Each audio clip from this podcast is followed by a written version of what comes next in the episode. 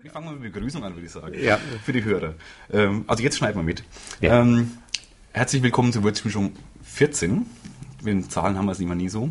Die 13,5 gab es vor zwei Tagen. Genau. Jetzt die offizielle 14 und ein Highlight in der Geschichte äh, der Würzmischung. Wir haben heute einen ganz tollen Gast.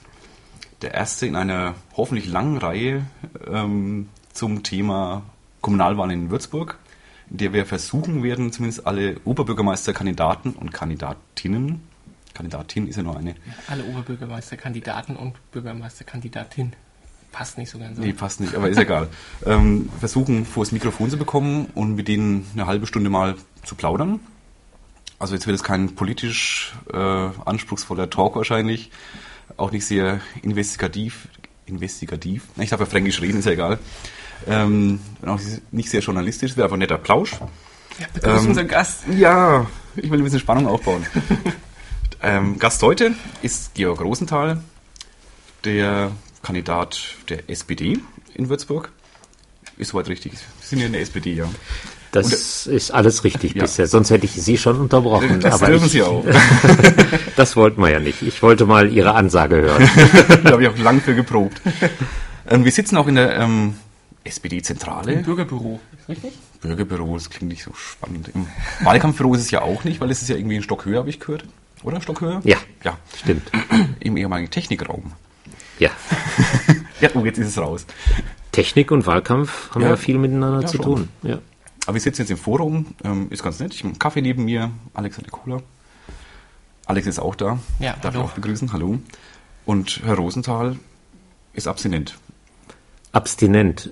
War der Tag schon so anstrengend heute? Viele Wahlkampftermine oder? Nein, viele Wahlkampftermine heute nicht. Donnerstags ist immer mein Besprechungstag, also im Beruf. Und da ich gestern und vorgestern in Berlin war, sammelt sich dann immer etwas mehr auf meinem Schreibtisch an. Von Beruflich in Berlin oder? oder? daher, beruflich in Ah, ja. Berlin, ja. Also noch Ja. keine Kontakte jetzt zu wem auch immer? Nur Nicht Kontakte habe ich natürlich auch, äh, weil für meinen Arbeitgeber, für den ich arbeite, ähm, da ist ähm, ein großes Kongress- und ähm, äh, Organisationszentrum, das wir da haben, mitten im Regierungsviertel. Und von daher war natürlich die Nachricht brandfrisch. Sie war oder müntefrisch, könnte man ja sagen. Äh, ich hat, mich erreichte das, als ich auf dem Weg nach Berlin war. Und äh, ich hatte es am Abend vorher ein Stück weit äh, so gehört. Und äh, von daher war es natürlich ein Thema in Berlin. Und wie kam es in Berlin an, so in den internen Kreisen, dass Herr Müntefering aufhört? Gut, in internen Kreisen kam es so ran, wie es, wie es auch in der Presse, in, sagen wir mal, in der überregionalen Presse berichtet worden ist. Ich habe mich dann auch nochmal äh, bei uns, wir haben die ganzen nationalen und internationalen Zeitungen ausliegen, habe ich da mal einen schnellen Blick drauf geworfen. Und es war überall ein außerordentlich ähm, warmer Kommentar, äh, viel Bedauern dabei. Das kann ich persönlich nachempfinden. Münte war ja in Würzburg während des Mozart- Mozartfestes und ähm, ja, Ja. und das passte natürlich gut, weil gerade an dem Tag abends war die Auslosung äh, und mein Verein war im Hauptpokal des DFB dabei. Richtig. Habe ich gesehen. Ich war auch ganz stolz. Und äh, da haben wir äh, ihn ähm, überreden können. Ähm, und er hat dann Ja gesagt. Und daher habe ich schon erfahren, dass seine Frau schwer krank war. Damals schon? Ja, ja, ja, Ah, die ist ja seit äh, sechs Jahren ähm, sehr, sehr krank. Und äh, da äh, wir fuhren dann gemeinsam zum Würzburger Fußballverein. Und ähm, da hat man ja Gelegenheit auch mal das ein oder andere persönlich zu bereden. Und da zeichnete sich das schon ab, dass er einfach ähm, merkte, dass er die Termine nicht so privat frei bekommt, wie er sie einfach benötigt. Und äh, wer je eigentlich mal einen Politiker begleitet hat, äh, der weiß, äh, was denen Tag für Tag an Terminvielfalt Das abverlangt kann ich mir wird. vorstellen, ja. Ich glaube, dass sich viele das nicht vorstellen können. Aber ich finde es auch menschlich sehr konsequent, was er jetzt gemacht hat. Ja, ich sagen. und das war auch das, äh, TC Bruns hat, wie ich finde, einen überragenden Kommentar geschrieben. Das ist die langjährige äh, Vorsitzende der Journalistenvereinigung Berlins, äh, die auch oft bei uns in der Friedrich-Ebert-Stiftung als Moderatorin äh, arbeitet, ehemalige Stipendiatin. Und ähm, das war einfach äh, geprägt von der, von der Wärme Äh, es blieb äh, zwei Politikern überlassen, eigentlich mal wieder zu faulen. Aber selbst auch in der Mainpost ist es nicht gut angekommen. Das heißt was? ja, ja, da zeigt man also, da hat man doch verstanden, der macht keine Show, sondern das ist ganz nah an dem, was man so normalerweise den Politikern eben nicht unterstellt, dass sie auch menschliche Gefühle haben und auch äh, persönliche Empfindungen haben und unter persönlichen ähm, nicht zur Verfügung stehen leiden. Kommen wir aufs Kommunale zurück. Mhm. Ja. Sie sind seit, seit, seit 38 Jahren in Würzburg? Ja. Wo kommen Sie denn gebürtig her? Ja, das war nicht ersichtlich, ja. Das war nicht ersichtlich. Man hört es auch nicht. Man hört es auch nicht. ähm, da müssten Sie, ähm, da sagt meine Mutter was anderes. äh, die sagt nämlich, man hört schon, dass du zu lange in Franken lebst. Äh, aber sobald ich dann wieder äh, in meiner Heimat bin, dann fällt einem doch der Ruhrgebietsslang wieder ein. Das Ruhrgebiet, kann man es mir eingrenzen? Das Ruhrgebiet ja, ist ja nicht so ich bin klein. geboren eigentlich am Niederrhein, also nicht Ruhrgebiet mehr. Ähm, das Der ist Niederrhein. der Nieder die Ecke. ja, genau, das ist nicht weit weg. Dienstlaken ist die nächste Station Mhm. äh, Richtung Duisburg. Duisburg kenne ich ja. Genau. Ich. Also an dem Niederrhein, äh, da wo der MSV Duisburg zu Hause ist, der im Augenblick in der Tabelle so gut steht, ähm, dass man besser immer in den oberen Gefilde reinguckt. Da bin ich zur Schule gegangen, äh, habe ich mein Abitur gemacht, aber seit der Zeit bin ich eigentlich nur noch bei mein, damals mal bei meinen Eltern und heute bei meiner Mutter zu Besuch. Wir haben ein bisschen nachgerechnet. Äh, Sie sind seit 38 Jahren in Würzburg. Steht zumindest irgendwo auf Ihrer Ja. Webseite, glaube ich. Ja. Dann müssten Sie mit drei oder 24 nach Würzburg gekommen sein. Richtig. War das dann frisch vom Abi oder frisch Nein. vom, von der Bundeswehr? Ging Äh, die so lang damals? Oder ja. haben Sie in der Schule ein bisschen länger gebraucht? Nee, eigentlich habe ich nicht in der Schule länger gebraucht. Ich Nö, schon. darf man, darf man schon sagen. äh, nee, 18 Monate war damals Bundeswehr. Und das heißt, wann haben Sie Abitur gemacht? Mit Und Alter? äh, ja, das müssen wir rechnen. Da müssten wir, äh, ich habe Abitur gemacht äh, im Frühjahr 1967. Dann haben Sie dieses Jahr 40-jähriges Abitur. Das stimmt, ja. da haben Sie recht. Waren Sie gar nicht auf der Feier? Oder wurden Nee. Sie eingeladen? Weder, weder war ich auf einer Feier noch äh, äh, wurde ich eingeladen, aber ich glaube auch nicht, dass wir gefeiert haben. Das ist richtig. Äh, ich war auf dem Leibniz-Gymnasium in Duisburg-Hamborn, ähm, weil damals in meiner Stadt es gar kein Gymnasium gibt. Von daher kann ich über Bildungspolitik viel erzählen aus eigener Anschauung. Meine Eltern mussten noch in den ersten Jahren Schulgeld bezahlen. Etwas, was man ja jetzt wieder überall diskutiert. Das Büchergeld ist ja gerade mit Mühen wieder abgeschafft worden. Und das war schon eine Frage. Ich bin ein Kind der Bildungsoffensive der, da, der 60er Jahre. Als die Bildungskatastrophe an die Wand gemalt worden ist, verglichen mit den heutigen Problemen, würde ich sagen, waren es ganz lockere Fragestellungen. Äh, und die Auslese war auch super. Wir haben mit, ich glaube, 15 oder 14 Abitur gemacht. Ähm, wir hatten aber angefangen Personen, mit Personen. Alter. Nee, das war ein reines äh, Junggymnasium, auch eine Besonderheit zur damaligen Zeit. Äh, es gab noch keine Koedukation oder nur ganz, nee, es gab überhaupt keine. Gegenüber gab es äh, das ähm, ähm, Mädchenlyzeum hieß es damals. Wir nannten das Locker-Nonnen-Aquarium, weil es war eine kirchlich äh, äh, getragene Einrichtung.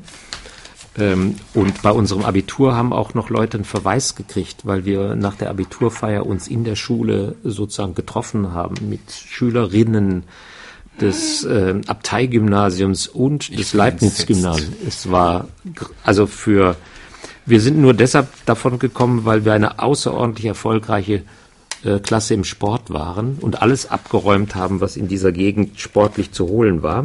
Drum wollten auch die Mädels kommen wahrscheinlich. Nee, nee, nee, nee, aber deshalb hat der Direktor, ähm, also wir hätten Ehre für die Schule eingelegt. Ah. Das war sozusagen die Bewährungsstrafe. ja. Da ist ja die sexuelle Befreiung quasi damals völlig an ihm vorbeigegangen. Also schulisch gesehen.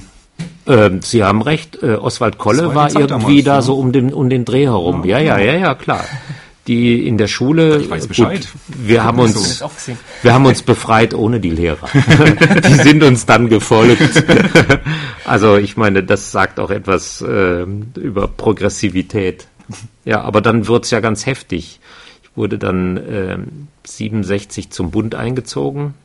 Äh, wir feiern dann nächstes Jahr was anderes, das 68. Äh, das sind auch 40 Jahre. Und, ähm, und dann war natürlich, äh, das war eine heftige Zeit, deshalb auch die 18 Monate Wehrpflicht. Ähm, Prager Frühling, Ende Ach, des Prager Stunde, Frühlings, genau. Einmarsch ähm, der äh, damaligen äh, Ostblock-Truppen, äh, angeführt von der DDR, der damaligen DDR oder der Volksarmee. Also es war heftig was geboten. In der Kaserne hielten die damaligen Offiziere, die noch in den, in, im Nachhinein, muss ich sagen, tief geprägt waren von der Wehrmacht, von der Ideologie, von der Ordnungsvorstellungen. Also ich habe noch voll eigentlich das Ende der Adenauerschen Nachkriegszeit das äh, mitbekommen. Mitbekommen, ja. Da kann ich heute drüber reflektieren. Zur damaligen Zeit war mir das nicht bewusst. Ähm, bewusster ist mir das an der Universität geworden. Politisiert war ich aber schon durch Familie und auch äh, durch die Schule. Ähm, ich war lange Klassensprecher, war im Schulforum. Ähm, und ähm, meine beiden ähm, Großväter, äh, der eine war im Parlament und der, beide waren im, im damaligen Gemeinderat. Also Politik war von früh auf bei uns ein Thema. Und äh, mein, äh, die Familie meiner Eltern waren auch äh, so katholisch, dass Nationalsozialismus für sie nicht in Frage kam. Und nach Würzburg hat sie es dann wegen Studium verschlagen? Ja, ja. Wie gesagt, Bildungsoffensive war erst der Anfang. Es gab eigentlich nur die klassischen Universitäten zur damaligen Zeit. Nach Münster wollte ich nicht. Ähm, da gingen alle von der Schule hin. Die Schule war für mich zu Ende. Ähm, ich habe eigentlich die Schule auch seit meiner Schulzeit nie wieder betreten. Obwohl das Abitur in Ordnung war. Aber äh, ich wollte woanders hin. Und ähm, da hatte ich mir Würzburg ausgeguckt. Aber mehr aus studientechnischen Überlegungen? Studientechnisch äh, war nichts. Betriebswirtschaft Frankenheim, äh, Frankenheim, Frankenwein gelockt oder? später. Ah, ja. äh, den habe ich dann exportiert äh, ins äh, damalig noch äh, Frankenwein Kline äh, Niederrhein in, in, in den Niederrhein oder in die Familien. Und ähm, nein, ähm, es war, ich wollte weiter weg von zu Hause und ähm, ich kannte Würzburg eigentlich äh, so persönlich nicht. Das habe ich dann intensiv nachgeholt. Hatte auch keine Kontakte in dem Sinne. Wenn man mal von einer Freundin äh, absah, die ich in, in England mal kennengelernt hat, die auch in Würzburg studierte. Ähm, aber ähm, habe dann auch mich selber hier umgeguckt, Zimmer gesucht und dann so langsam bin ich hier angekommen. Und zwar bei BWL. Äh, unter anderem, ja. Ich habe am Anfang Jura und Betriebswirtschaft studiert. Hab Jura dann bis zum. Das ist ja wirklich, das das ist ja verschärft. Jura und BWL. Ja, ja, gut, das ist ja naheliegend. Das ist nicht so fern. Ich habe es auch nie bereut. Hab, äh, dann, die damals gab es noch die sogenannten C-Scheine, die habe ich auch noch gemacht. Und dann habe ich B, äh, Jura abgelegt und Soziologie genommen. Und da habe ich dann auch Examen gemacht in Soziologie und BWL. Und noch Zweitstudium in, in Psychologie. Ja, das war Das damals ja- noch, nö, noch möglich. Man musste noch keine Studiengebühren Ja. zahlen. War toll. Aber es gab den Numerus Clausus. Es gab den Numerus Clausus. Und ich habe mich beworben und habe auf Anhieb einen Studienplatz gekriegt. Das war Wolke 7. War aber dann schon am Institut. Die waren nicht so ganz begeistert, dass ich plötzlich nochmal was anderes machen wollte. Ähm, aber äh, es ging dann. Dann habt ihr auch fertig gemacht, Psychologie abgeschlossen? Oder? Ja, ich habe ähm, ähm, schriftliche und mündliche Prüfung gemacht, aber keine Diplomarbeit mehr. Deshalb äh, darf ich den Titel Diplompsychologe auch nicht führen. Schwerpunkt Therapieausbildung. Ich habe klinische Psychologien gemacht. Ähm, zur damaligen Zeit war ich dann, hatte ich dann aber schon eine Dozentenstelle und das ging dann, also Dozentenstelle Anfang plus äh, Diplomarbeit, das habe ich irgendwo nicht mehr gerafft. Und Politik war ja auch noch dabei. Ja, Politik hat mich ja nie losgelassen. Wie haben Sie denn die Würzburger Stadtpolitik dann in den knapp 30 Jahren, die Sie jetzt da sind, wahrgenommen? Naja, schon, äh, es gibt ja ganz intensive Wahrnehmungen. Ich war ja 1990 Wahlkampfleiter in einem Wahlkampf, äh, den wir im Prinzip überhaupt nicht vorbereiten konnten. Der damalige Oberbürgermeister, Wie war das damals? Ähm, man überlegen. das war Vor meiner der, Zeit. der war Zeitler. Zeitler noch, ah ja. Das war der Zeitler, der 90 nominiert wurde von der Partei und dann uns plötzlich mitteilte, er steht nicht mehr zur Verfügung. Alle waren vom Donner gerührt. Und ähm, wir waren noch nicht vorbereitet darauf. Ein Wahlkampf, den man ohne Vorbereitung führt, ist eine wunderbare Sache. Und äh, dann ein paar Wochen später hatte der noch amtierende Oberbürgermeister für sich entschieden, dass er doch wieder kandidieren wollte. Und da hatten wir gesagt, dass wir kein, keine Fahrstuhlpartei sind, mit der man äh, so verfahren kann. Und ähm, das hat er dann ja auch uns durchaus spüren lassen. Es ist zwar nicht zum Bruch zur damaligen Zeit gekommen, aber äh, es war schon ein Spannungsverhältnis und er hat auch keine Gelegenheit ausgelassen, dem damaligen amtierenden Bürgermeister das Forum zu geben ähm, der ja dann seinen Hut in den Ring geworfen hat, seine Partei hinter sich gelassen hat, da fing auch eigentlich dieses Bäumchenwechsel die Spiel mhm. viel, viel intensiver an. Vorher hat es das gelegentlich gegeben, aber seitdem ist es ja schon fast ein Würzburg-Format. Ja, das stimmt. Das ist schon ähm, sehr lustig hier. Also ja, ja, man muss ja lange überlegen, ob man alle äh, Wechselstellen zusammenkriegte. Ja gut, dann trat er ja auch aus, äh, wechselte dann nach ganz rechts jenseits von rechts mhm. eigentlich De äh, des demokratischen Spektrums und hat sich ja jetzt wieder auf was zubewegt. Ähm, aber das, Teil, das Schicksal kann er ja mit allen anderen auch teilen. Gut, da war ich dann ganz nah dabei, äh, war dann Wahlkampfleiter für Walter Kolbo. Denke, wir haben einen guten Wahlkampf gemacht, sind auch in die Stichwahl gekommen. Das weiß ich noch. Ja. Haben da à la Bonheur gut abgeschnitten. Äh, vorher war ich Juso-Kreisvorsitzender zur nicht immer Freude der damaligen SPD-Stadtratsfraktion haben wir uns mit Verkehrsfragen beschäftigt, hatten eigene Vorstellungen, haben uns sehr intensiv ähm, um das äh, damalige alte Schwanengelände, Hotel Schwanen, wird Ihnen gar nichts mehr sagen, steht, stand eine Zeit lang Hertie drauf, steht heute Wörl. Ah, das. Zumindest an der Leuchtschrift, aber für Hertie gebaut war die erste richtig fette Spekulationsauseinandersetzung. Äh, war auch die Frage, stimmt der Stadtrat zu? Denn das war ein kleinteilig ähm, ähm, Stadtentwicklung, eine kleinteilige Stadtentwicklung dort. Und es sollte dann ein Riesenklotz drauf, praktisch die Festung, ganz aktuell, die Festung, die Festung nach unten verlagert. Ganz renommierter Architekt, äh, Kreisheimatpfleger in München, der sich aber dann auf Änderungen eingelassen hat. Ähm, und es ist nicht so gebaut worden, wie der erste Entwurf aussah. Aber es war ein intensiv geführter Bürgerdialog. Mhm. Ähm, den Sie jetzt auch wieder wollen. Die wollen Sie die Bürgerbeteiligung ja, wieder intensiv. Weil ich, weil ich den Sachverstand der Bürgerinnen und Bürger schätzen gelernt habe. Ja, wie, wie liefen es damals die Bürgerbeteiligung? Oder, oder, oder wie stellt Sie sich genau? vor, dass die, dass die Bürgerbeteiligung jetzt dann, dann aussieht? Das war auf allen Ebenen. Die Stadträtinnen und Räte waren aber auch bereit, dieses Gespräch zu führen. Mhm. Und, ähm, und es war ein großes Engagement. Es gab, äh, ich meine, wir haben ja danach auch noch einige andere, die man anführen könnte. Kaufhofentwicklung ja. ist ja auch nicht so gekommen, wie es äh, wie es einige geplant haben. Äh, dann, äh, es ging ja äh, noch weiter, der damalige äh, Falkenhof, mhm. nicht zu verwechseln mit dem Falkenhaus, da ging es auch um offene Jugendarbeit, alles Dinge, die heiße Themen waren, äh, viel Engagement äh, von vielen Menschen hier in der Stadt hatten und das hat der Stadt gut getan. Das war ja auch mal im Gespräch, weil Sie gerade das Falkenhaus sagen, dass der Kaufhof das mit reinnehmen das wollte. Das hatte ich ja eben gesagt. Ja, ja, ja. Gut, der wollte richtig sich ähm, ausdehnen, expandieren, äh, wollte das damalige äh, Falken, äh, den damaligen Falkenhof mhm. zum komplett zum Kaufhof machen, das, was wir heute als wunderschöne Bücherei erleben. Ja. Ähm, da muss man allerdings sagen, ähm, hat der Stadtrat äh, einen Riegel vorgeschoben. Ja. Ähm, und da waren auch einige Vereine lagen da voll quer. Ähm, und ähm, da hat man äh, noch die Freiheit gehabt zu sagen, Zuschüsse sind die eine Seite, aber wir sind auch der Stadtentwicklung verpflichtet. Da war ein Gefühl da.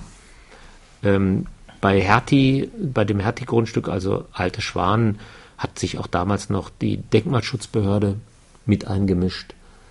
Ähm, es ging auch damals um Hochwasserschutz, aber es ging auch um Stadtentwicklung und es ging und es war sich jeder bewusst, dieses, diese Eingangssituation, ähm, ähm, vier Röhrenbrunnen, Rathaus, Alte Mainbrücke, äh, das waren alles wichtige Punkte und es war das Weichbild eigentlich der, des urbanen Würzburg.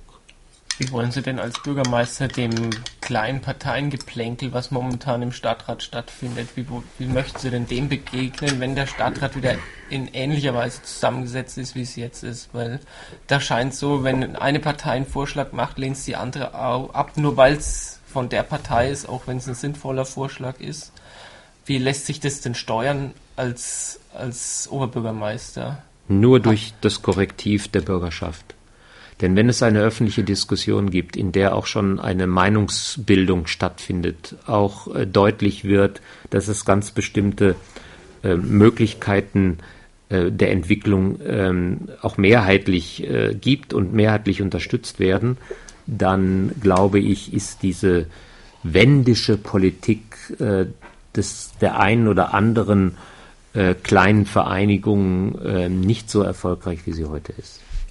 Also da bin ich ein Kind der 68er ähm, und auch ein tief geprägt von Willy Brandt. Demokratiewagen ist äh, etwas, was zum Vorteil ist und Demokratie muss man in jeder Generation neu erarbeiten. Und das habe ich auch in meiner beruflichen Situation gelernt. Vier Jahre in Indonesien gearbeitet. Und da habe ich den Rechtsstaat schätzen gelernt und die demokratische Debatte und die Kultur, die man hat. Inwiefern kam, wie kamen Sie nach Indonesien? Was haben Sie dort gearbeitet? Ich habe ähm, mein Arbeitgeber hat mich gefragt, ob ich mir auch mal eine Arbeit im Ausland vorstellen kann. Da habe ich gesagt, ja. Österreich ist schön, ja. ich mal gerne äh, ja, an sowas Nahes habe ich nicht gedacht, weil ich wusste, wir sind zwar in 95 Staaten der Erde, aber nicht in Wien. Aber wir sind in London, eine Stadt, in der ich unglaublich äh, gerne bin und auch sehr gerne leben würde. Ähm, aber das Angebot hieß anders, ob ich mir denn Südostasien vorstellen kann. Und habe ich gesagt, ja, vorstellen, was heißt denn das? Naja, nach Jakarta. Da habe ich gesagt, da muss ich erstmal mit meiner Frau reden, weil da brauchte ich erstmal Zeit. Hatten Sie da schon vier Kinder oder? oder? Ja, ja, ja, sicher. Die waren dann auch alle mit dabei? Äh, drei. Äh, die älteste konnte nicht, weil die kurz vorm Abitur stand. Ja. Das war nicht so gut. Sie haben hübsche Töchter übrigens, habe ich gesehen. Ja. Also die Jungs kann ich so einschätzen. Vielen Dank. Kann er so mal weitergeben. Ich bin verheiratet, ich wollte sie mal so in den Raum stellen. Ein Kompliment kann er ja weitergeben, ne? Das heißt ja nicht gleich schon, schon äh, Vertragsgestaltung äh, oder okay, sowas. Alex ist noch zu haben. Oder? Ja, ja, ja. Aber das muss er selber mit denen ausmachen. Die sind, die sind selbstbewusst und da sind wir auch stolz drauf. Die Telefonnummern kriegen wir später. Dann. Ja, ja, das schauen wir mal. Ja, ja, das schauen wir mal. Und die sind dann mit Sack und Pack dann quasi nach Indonesien alle? Oder ja, ja, ja. eine Tochter dann? So, so einfach war das erstmal nicht mit Sack und Pack. Ja, das ähm, denn man muss alles auflösen. Sack und Pack. Äh, das hört sich so ganz locker an. Naja, auf jeden Fall haben wir erstmal geguckt, wo wir denn da landen. Großes Land. Wer weiß schon, dass das Land 230 Millionen Einwohner hat? Hätten Sie es gewusst? Nicht, nee. Ich auch nicht. Dass es das viertgrößte Land der Erde ist dass es mehr als 13.000 Inseln hat. All das haben wir gelernt. Wir sind drei Monate auf das Land vorbereitet geworden. Wir heißt auch die Kinder, sprachlich. Mhm. Wie lebt man in der größten muslimischen Nation? Ein Thema, das zum mhm. Beispiel, was Toleranz und was äh, interreligiöse Fragestellungen angeht, mir viel gebracht hat, uns allen, glaube ich, viel gebracht hat. Und ähm, dann haben wir uns darauf vorbereitet. Die älteste der musste man eigentlich sagen, es geht so nicht. Sie war damals auf dem Mozart-Gymnasium, das gab es noch. Äh, sie ist dann, hat dann, ähm, ist zu meiner, äh, zu meinen Eltern gewechselt, ähm, weil sie ja nun, wir haben ja hier alles aufgelöst und so alleine, das war auch nichts. Insofern hat sie die größte Schulzeit in Bayern verbracht und ihr Abitur in Nordrhein-Westfalen gemacht. Ja gut, das war ein leichtes Spiel dann wahrscheinlich. Ähm, soll ich immer sagen, was sie als Analyse gemacht hat? Sie hat gesagt, in Bayern hat sie das Lernen gelernt mhm. und in Nordrhein-Westfalen hat sie gelernt, das Wissen anzuwenden. Mhm. Sie hat nämlich eine Arbeit äh, wiedergekriegt und da stand nur drei drunter. Und da ist sie zu dem Lehrer gegangen und hat gesagt, sie hat doch alles gebracht, was er im Unterricht gebracht hat. Ja, hat er gesagt, deshalb haben sie auch keine fünf, sondern eine drei. Ja, sagt sie, und was noch? Ja, ihre eine, eigene Meinung fehlt. um eine bessere Note zu äh, kriegen, möchte ich dann auch spüren, dass sie das, was sie gelernt haben, auch in irgendeiner Form ähm, qualitätsmäßig ähm, bewerten können. Und das ist zu kurz gekommen. Tja, Alex, was sagst du als Referendar dazu? Hm? Der Transfer. Du machst es genauso, oder? Ja. Na gut, auf jeden Fall sind wir dann, äh, sie hat aber dann sehr viel davon äh, gehabt und sehr viel profitieren können, äh, weil sie natürlich kaum, dass wir da waren, waren die Weihnachtsferien und sie hat uns dann besucht, sie hat die Vorbereitung mitmachen mhm. können und ähm, sie fand das irgendwann ganz toll, dass die nach dem Abitur hat sie das äh, Studium begonnen und die Ferien konnte sie dann in Indonesien verbringen, hat dann ähm, auch ein Praktikum machen können in Kuala Lumpur, Malaysia, also nicht weit von Jakarta entfernt und hat dann später auch noch als Referendarin in Singapur gearbeitet. Mhm. Die andere war damals in Amerika. Der musste man mitteilen, wenn sie zurückkommt, ist sie noch drei Wochen in Deutschland und dann reist sie mit uns für drei Jahre zunächst nach Indonesien aus. Ähm, da haben wir dann uns gefragt, wie reagiert sie darauf? Sie fand das total klasse, hatte sich dann auch schon eine Schule ausgesucht und alle sind dann auf die internationale Schule da gegangen. Und da habe ich dann gelernt, weggehen ist einfach, zurückkommen ist schwierig.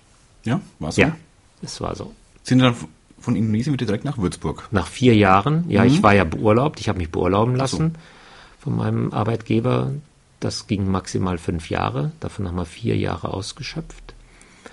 Ach, Sie waren auch eigentlich angestellt an der Akademie Frankenwarte. Da waren Sie ja stellvertretender Leiter, glaube ich. Richtig. Zur damaligen Zeit war ich angestellt äh, bei der Akademie Frankenwarte. Und die haben Sie dann vier Jahre freigestellt? Ja, sie haben mich erst drei Jahre freigestellt. Es gibt so eine Betriebsvereinbarung, mhm. dass man das kann, maximal fünf Jahre. Mhm. Danach hätte ich mich entscheiden müssen, entweder internationale Arbeit weiterhin oder zurück ähm, in das Nationale.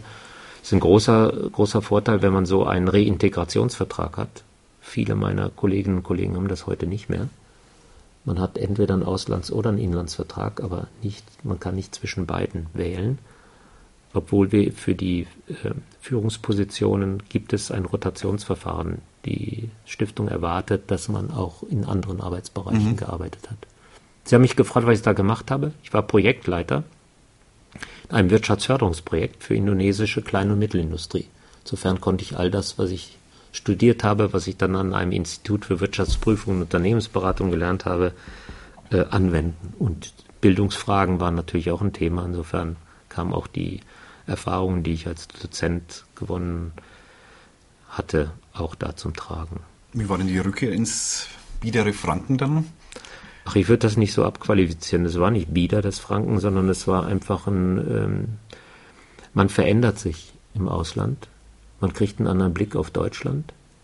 Man sieht manches gelassener, äh, manches aber auch anders.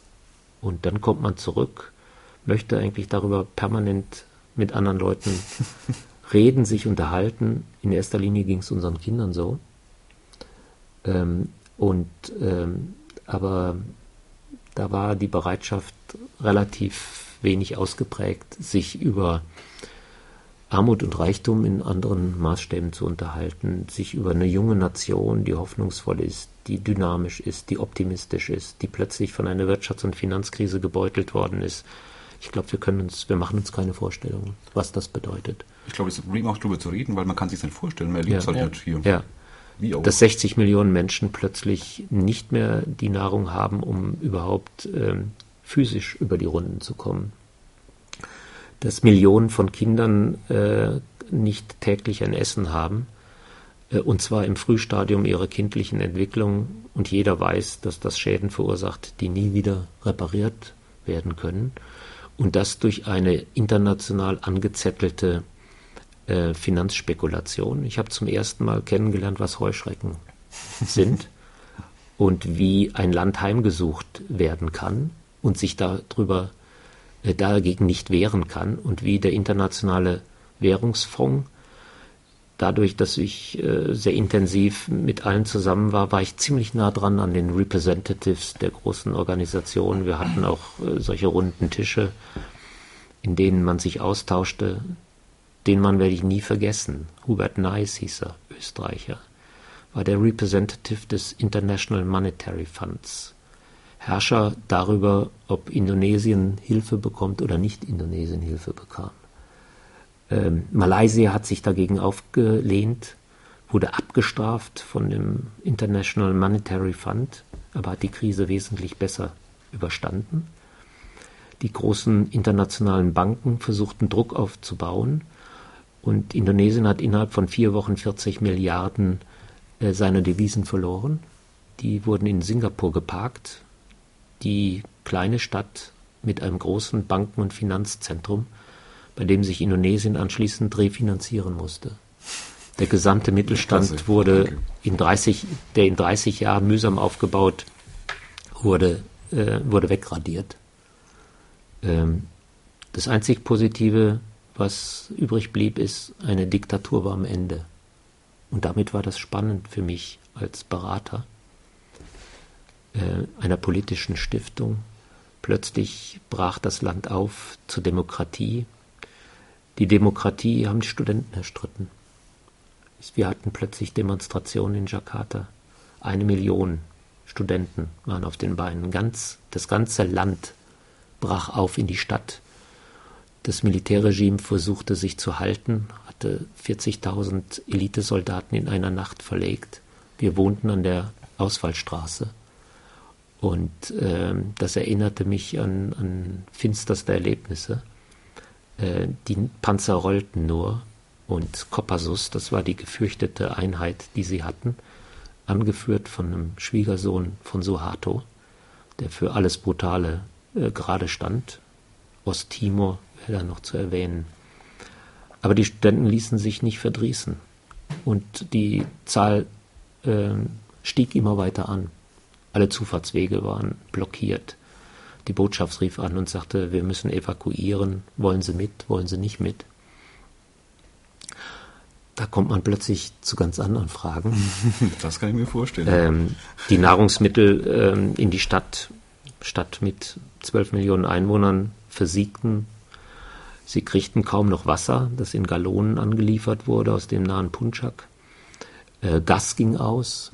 Ähm, also es waren so Fragen von heute auf morgen, die existenziell mhm. waren.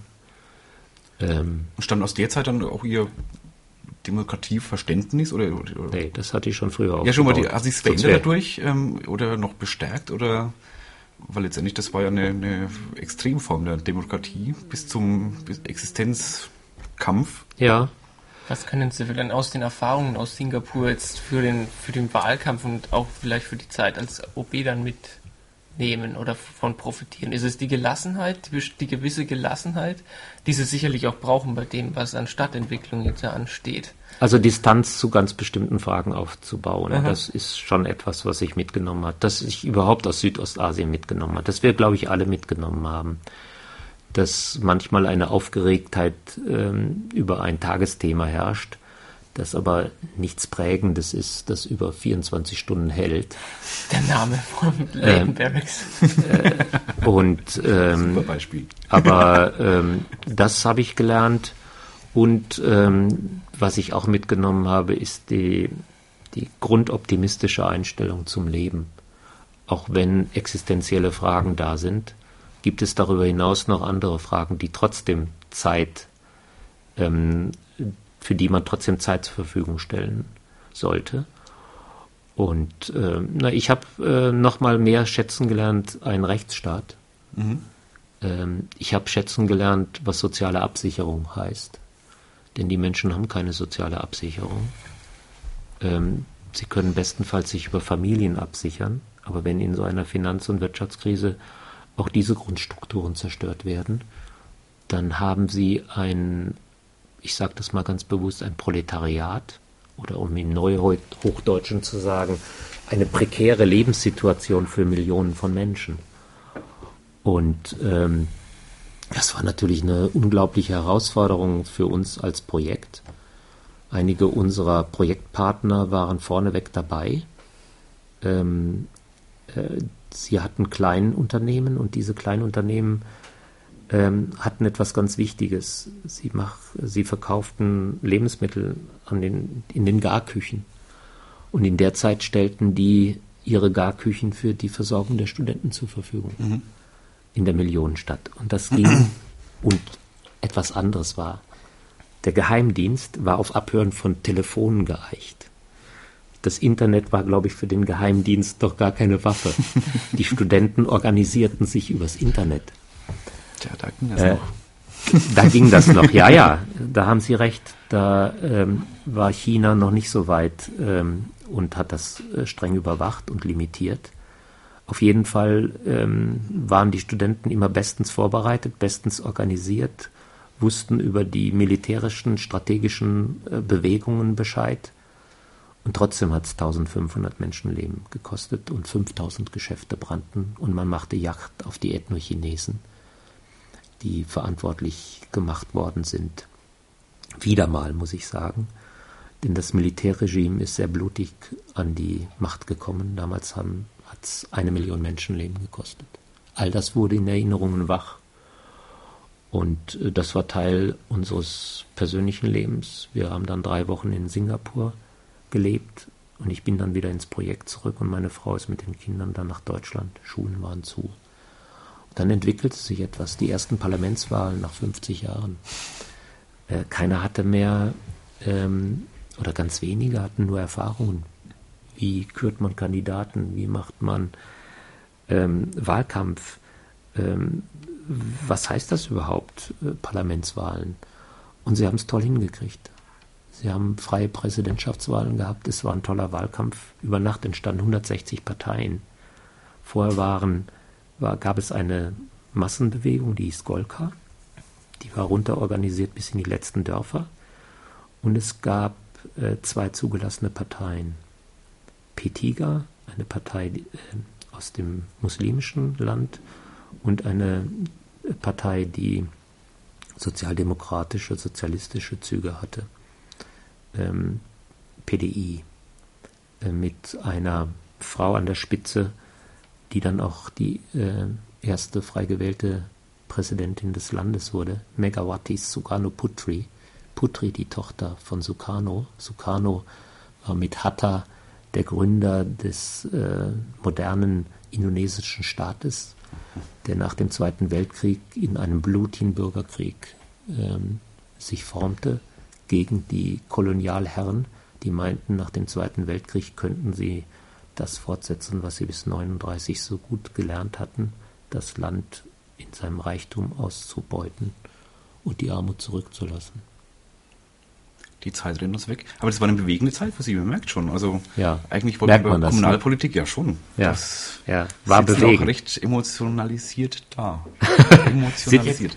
Jetzt sind Sie ja, das muss ich Sie als Fußballfan unbedingt noch fragen. Jetzt sind Sie ja auch Oh, jetzt Vorsitzender wir zu einem vom dramatischen WFV. Thema. Oh, ich Ja. hab's gewusst. Ich dachte, wir können es Und- umgehen irgendwie.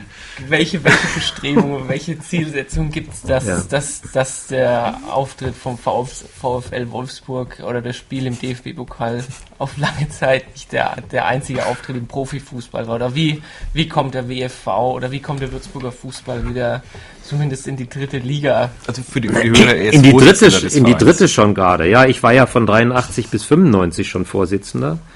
Man könnte auch darüber reden, wie ich Vorsitzender eines Würzburger Fußballvereins in einem Arbeiterviertel wurde, in einer Kampfkandidatur gegen einen damaligen CSU-Stadtrat, der Namens? zehn Jahre später sagte, es war ein Glücksfall, dass ich Vorsitzender geworden bin, ähm, mit dem ich äh, durchaus äh, persönlich mich gut verstehe, ähm, auch wenn wir in vielen Dingen sicherlich äh, weit von, ähm, voneinander entfernt sind in unseren Wertvorstellungen. Ähm, und 95 habe ich das aufgegeben, weil ich 96 nach Indonesien gegangen bin. Und ähm, ja, als ich äh, so das Ende meiner Zeit in Indonesien da war, erreichten mich viele E-Mails, viele Faxe, wann ich denn zurückkäme. Und da bin ich dann wieder Vorsitzender geworden, äh, weil doch äh, das ein oder andere ähm, drohte zu eskalieren. Und wir haben dann eine Sanierung gemacht. Auf Sanierung verstehe ich mich, das habe ich gelernt. Ähm, und das war da auch nötig und das haben wir geschafft. Ähm, Sanierung heißt gebäudetechnisch oder spielertechnisch oder? Finanziell wahrscheinlich. das war, hieß damals finanziell. Ah, ja. Gebäudetechnisch äh, wollen wir jetzt was äh, äh, machen. Äh, Gebäudetechnisch heißt, äh, klingt sehr abstrakt. Einen Fußballplatz brauchen wir. Sag mal es doch. und einen Kunstrasenplatz, der belastbar ist, der unsere 16 Mannschaften ähm, auch trainieren lassen kann bei allen Witterungen, ohne dass ähm, uns der Platz um die Ohren fliegt. Dritte Liga ist gut. Oder wie sieht es sie- denn ganz konkret aus? Jetzt frage ich Sie einfach mal eine Spielgemeinschaft wie ein Kickers. Nee, nee, das geht ja so einfach nicht. Eine Nur, Spielgem- nur mal als Idee jetzt, als, als naiver Würzburger Ja, Fußballfan. das verbietet die Satzung des Bayerischen Fußballverbandes. Also das sprengt, glaube ich, die Zeit, das so Ja. in drei, vier Sätzen zu sagen. Aber ähm, eins kann man, kann man jetzt schon ähm, sagen. Ähm, eine Spielgemeinschaft, äh, das gibt's ja auch im Jugendbereich, Ja. aber es ist äh, von der Satzung nicht zulässig im, äh, im aktiven Bereich. Also wenn, dann gäbe es nur das Wort Fusion. Das hatte ich gemeint. Aber das Wort Fusion ähm, ist auch ein Überkleistern. Denn eigentlich muss entweder aus zwei Vereinen ein neuer erwachsen, dann könnten die zwei Vereine existieren, aber nur auf dem Papier und nicht wirtschaftlich und nicht sportlich. Ansonsten heißt Fusion im Prinzip Auflösung von zwei Vereinen oder ein Verein löst sich auf und geht in den anderen über. Das würde aber nicht das Grundproblem ähm, heilen, das wir haben. Das Grundproblem ist Finanzen. Überall da, wo äh, Ligafußball entsteht, ähm, ist äh, eine große finanzielle Unterstützung. Und Fußball ist eben halt doch was anderes als Tischtennis aufzuziehen. Da kann man auch nicht so einfach die Nationalität wechseln, wenn man noch einen Spieler braucht. Ähm, da ist der Deutsche Fußballverband viel strenger in seinen Regulierungen, hat auch mehr Macht, hat auch mehr Möglichkeiten. Und ähm, da müsste man dran arbeiten. Aber im Augenblick entsteht ja, es ist ja die Saison, die letzte Saison, ähm, bevor eine dritte Bundesliga entsteht und eine neue Regionalliga.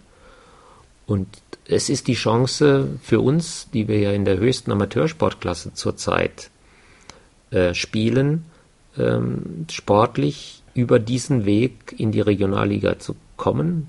Das würde uns in eine Lage versetzen, dass wir wesentlich mehr Fernsehgelder bekämen, also schon mal eine andere Grundausstattung hätten Ist finanziell. das die ersten acht Mannschaften aus der Bayernliga? Nee, das wäre schön, die ersten vier. die nur. ersten vier. Ja, ja, auf. ja, die ersten vier rücken auf, die anderen bleiben sitzen.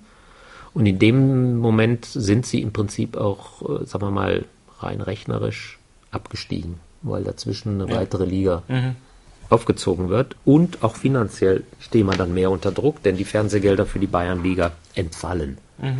Also all die jetzt äh, in der Landsliga zum Aufstieg in die Bayernliga kommen, ähm, haben mehr Fahrten, haben mehr Kosten, aber kriegen nichts mehr erstattet. Ähm, also da teile ich die Auffassung des Vorstandsvorsitzenden von Kickers, der ja in einem Interview ganz lapidar, kurz und knackig festgestellt haben, da müsste sich Politik und Wirtschaft bewegen. Politik, weil es da um Sportanlagen geht. Da muss man nur ins Umland gehen und sehen, welch wunderschöne Sportanlagen die Gemeinden oder viel kleinere Städte zur Verfügung gestellt haben.